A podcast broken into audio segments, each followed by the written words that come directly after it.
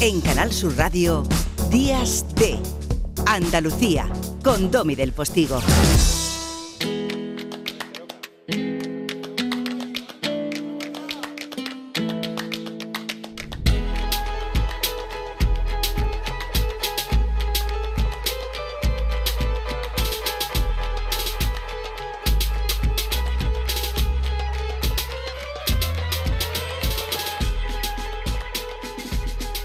Suerte tengo de tenerte aquí en el estudio, Carmen Elena.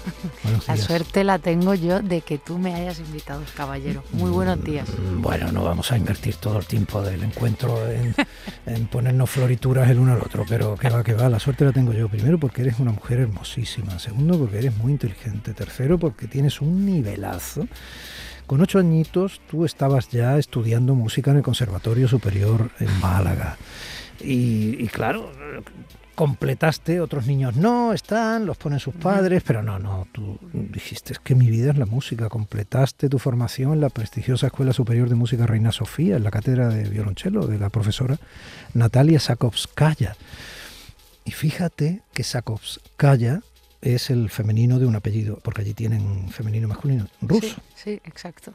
Y eso nos lleva inmediatamente a la actualidad. En la música clásica, bueno, en la orquesta filarmónica, por ejemplo, hay muchas nacionalidades y algunas de grandes solistas o grandes músicos son obviamente del este Europa y de Rusia. Sí, la gran mayoría. Y si me, muchas gracias por la presentación. Eh, si me lo permites, eh, quiero hacer una, puntualización que muchos de ellos han sido ucranianos o lo que pertenecía a la antigua Unión Soviética. ¿no? Es que hay, hay mucha historia, ¿no? Pero sí, grandes solistas. Eh, Rostropovich mismo, o eran eh, judíos, o Richter como pianista, o Istrak mismo, violinista, todos ellos. O sea, la escuela rusa marcó un antes y un después en la música clásica de cuerda de cuerda y de piano. Y aquí en la orquesta, bueno, casi toda la gente son, son mm, del este. Aquí en España se nutrieron mucho, Alemania, Inglaterra se nutrieron mucho de, músicos polacos, bueno, lo que era la antigua, la antigua URSS, ¿no? Mm. Y ellos quizá han aportado a la música una tremenda disciplina, ¿no? que viene de una tradición enorme. Y nosotros que teníamos menos tradición, quizá hayamos aportado, como es tu caso, vocación, genialidad, luz, ¿no? Sí, eso sí que... Y mi profesora, que vino ya muy mayor, ella fue 50 años eh, jefa de estudios y del área de cuerda del Conservatorio Superior de Moscú. Eh, cuando llegó a España ya llegaba con 66, 67 años, ¿no? Estuvo después 10 15, 16 años aquí y sí que ella vio que había muchísimo talento, no había la disciplina ni evidentemente la escuela que ellos tenían, pero sí que eso le aportó a ella una frescura, ¿no? Le aportó un poco de, como tú muy bien has dicho, de luz, porque esos países sí que tengo que decir que yo he estado varias veces, sí que cayeron mucho en la depresión, ¿no? Pero en la depresión en, en el sentido de la palabra de un pueblo depresivo, pero por las circunstancias, ¿no? Evidentemente que ellos tenían. Eh, Carmen, eh, si te pido, eh, la actualidad nos concierne a todos. Tú estás pues dándonos pinceladas mm. de que en tus propias relaciones personales y profesionales, con compañeros músicos, etcétera, pues la actualidad os salpica. Eh, si te pido que me des unas pinceladas, ya sabes que esto es la radio, estamos en directo, unas pinceladas, tienes aquí tu chelo, un chelo viejecito, ¿eh? Estoy viendo que está currado, ¿eh? este ya tiene, tiene sueños, no tiene las espuelas de Napoleón como el Strat, pero sí, es un es un de 1826. Pero 1826. está, bien cuidado, ¿eh? Está, o sea, he tenido mucha suerte de que no está dañado en las zonas donde normalmente mm. se dañan y la verdad es que estoy muy 1826 quiere decir que en tres añitos más o menos, tres, cuatro, cumple 200 años. Sí, sí, sí. Sí, pero hay que cuidarlo mucho. Es, es sensiblón, pero, pero hay que cuidarlo mucho. Además es, es, es hombre, no es... Sí, sí tenemos una relación entre tú y él. Sí, es una relación. O sea, no sois amigas tocando juntas, sino que no, es, un... es una relación personal muy, muy estrecha. Sí, sí. He tenido otros chelos eh, cuando me han becado, porque he tenido muchos años chelos eh, con becas de, de, fuera, incluso también en la escuela en Madrid. Pero que eran, eran mujeres, pero él no. Él es, él es. Esas son cosas, bueno, que los artistas pues tenemos con los instrumentos y los sentimos. claro, pero no le tienes puesto nombre, ¿no? Mm, bueno, me lo, me lo quedo para mí. Eh, ah, sí le tienes. Puesto sí, sí, le tengo, le he tenido a todos, sí, sí, y él es Adolf, aunque no suene muy bien, pero sí, para mí es Adolf porque ha tenido muchísimo. Es un cello francés, pero que pertenecía a una. llegó a Sudáfrica, fíjate, y después lo compré una familia vasca tiene un sello aquí arriba de una familia bastante eh, adinerada en 1900, no he podido saber mucho más, 1920 y tantos, y después ya llegó aquí a través del profesor que estaba, que él era también vasco, que llegó a Málaga, y yo solo compré a su viuda hace unos 12 años, una cosa así, que ella era muy reticente de, de, separarse de él porque era el único recuerdo que ya le, le quedaba del maestro Campos, ¿no? Pero sí, sí, así que ahora lo tengo yo. Yo eh, tengo la suerte de atrapar eh, tus, eh, tus sentimientos en todo este ratito que hablamos porque te, te miro los ojos. Pero la radio, que es el gran medio para mí de comunicación, sabes que conozco todos, pero, pero sí tiene una merma y es que los ojos no te los pueden ver. Entonces, a ver cómo suenan en cierto modo. Lo que te apetezca, ¿qué sale? Lo que quieras. Eh, pues ya que estamos con el, que yo estoy con todo el pueblo ucraniano y ruso, ¿eh? yo no quiero hacer, estoy con, estoy con todo el pueblo de, todos los sitios y con la paz.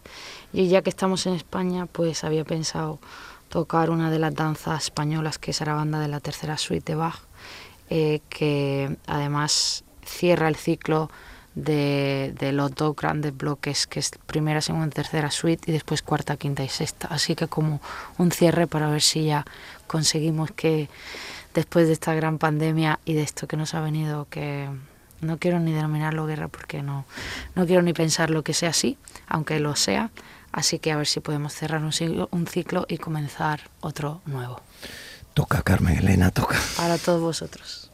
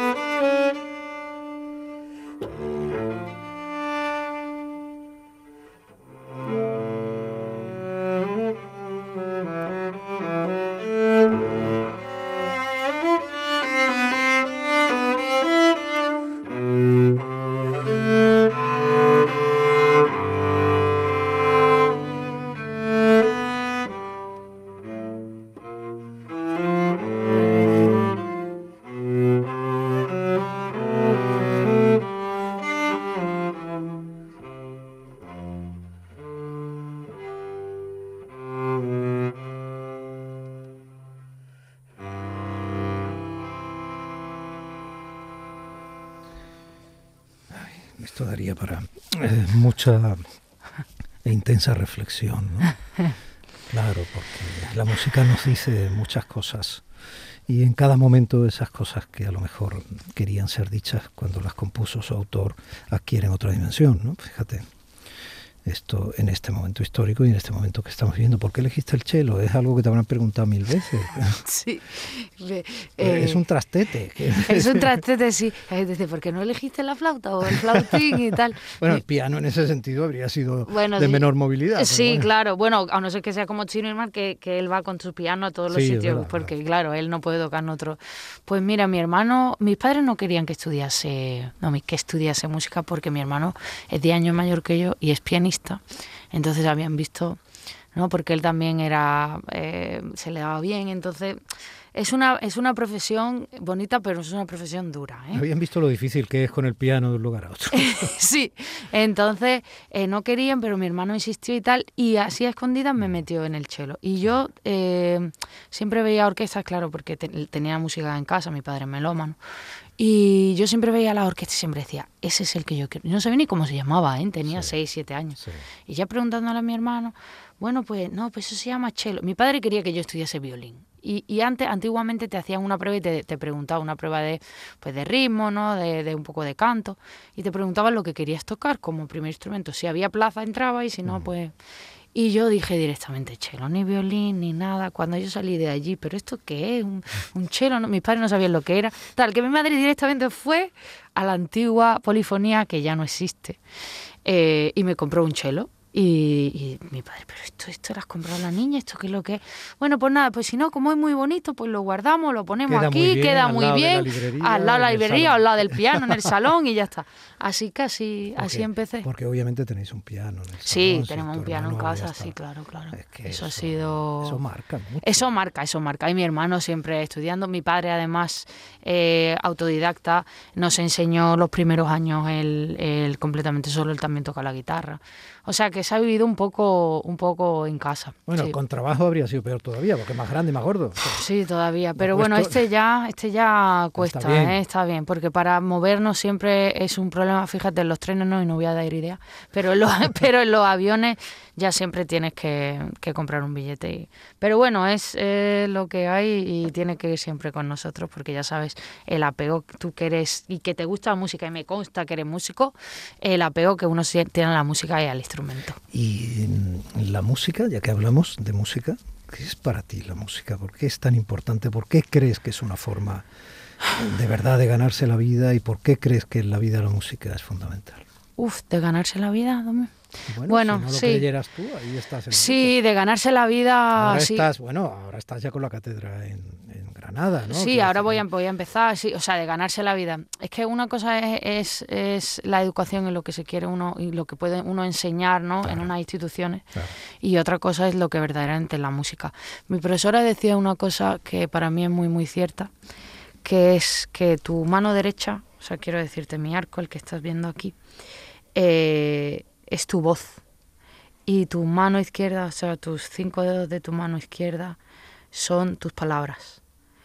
Y yo creo que la música es, para mí, para mí, verdaderamente una manera de expresar, de unir, eh, que no tiene fronteras y que es un lenguaje universal con el cual se puede llegar, igual que con la lectura. O sea, yo creo que la cultura es lo que al final puede movernos, ¿no? La cultura que significa amor, que significa generosidad. Ya llamémosle todo lo que queramos.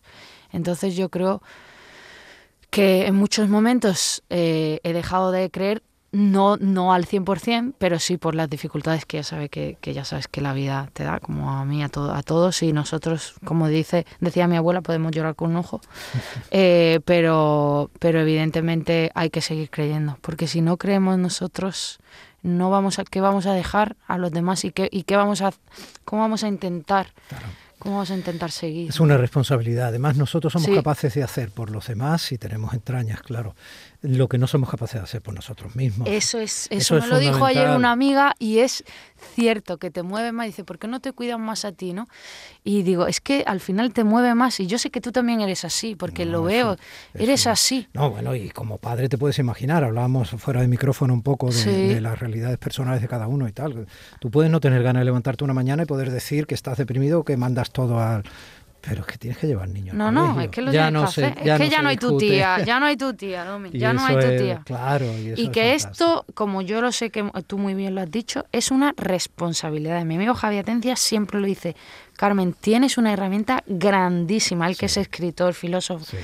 Y, y tienes una herramienta grandísima, que es complicado, sí, pero a- a- con, con- con que haya una voz que te escucha, Claro. ya es algo, ¿no? Claro, totalmente. Ya es algo, aunque nos creamos que ay, tenemos que. No, poco a poco, ¿no? Pero si no siembras, nunca recoges. Así es. Aunque te salga un tallito Así de es. nada. Eh, una apreciación antes de, de decirte que nos vemos otro día porque yo te quiero tener otro día. Hombre, yo cuando tú quieras. Sí, sí, una apreciación. Eh, la mano derecha es tu voz y con la mano izquierda nacen tus palabras, ¿no? Esa voz que, que das con tu instrumento, con el arco, nacen tus palabras, me decías antes. Y cuando, por ejemplo, vas eh, como solista, eh, como cello solista a la Salzburgo Chamber Soloist, donde realizas giras por Europa, América y todo esto, por poner un pequeño apunte de tu currículum, ¿no? Sí. ¿Cuáles son tus palabras allí? Como una chica joven, todavía estás en la treintena, o sea, eres muy joven. muchas gracias. Son 36 ya. Eso hace ya muchos años. Desde muchos mi perspectiva, imagínate, no, te quiero decir, y, llevas yendo, perdona, eh, desde, el inicio los del 20, hombre, vamos a ver. Entonces, ¿qué, ¿cuál es tu voz allí? O sea, ¿qué aporta una solista de cello de nivel joven que viene de Andalucía? Pues aporta porque también mi formación ha estado en Salzburgo, ha estado en Alemania, ha estado en Italia aporta eh, visiones diferentes. Los músicos tenemos una cosa buena y mala, que somos tenemos mucho ego, hay que reconocerlo, y también hay mucha envidia, pero cuando tenemos un grupo de gente que nos podemos entender, entonces hay una diversificación y hay una conexión que cuando se juntan tanta cultura se suma, se suma, Y entonces ahí, eh, si tienes el respeto, que y al final eh, esto va por jerarquías también, ¿no? Y si no, no se tallan, o sea, no se ponen.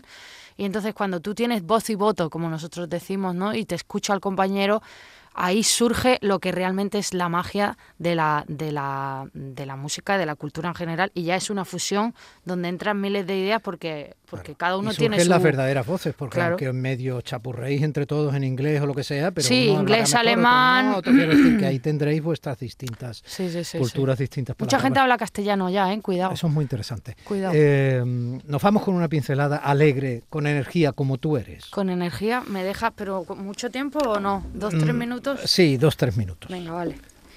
Eh, el preludio de la tercera suite de Bach, que es una improvisación. Sí, lo que a ti te Que es una improvisación, eh, además eh, te lo dedico a ti, a todo tu equipo, a, por supuesto a toda mi querida Andalucía y al final a todo el mundo y que, y que podamos llegar a acuerdos a través de la comunicación y del amor, que yo creo que es lo más importante. Muchas gracias. A ti.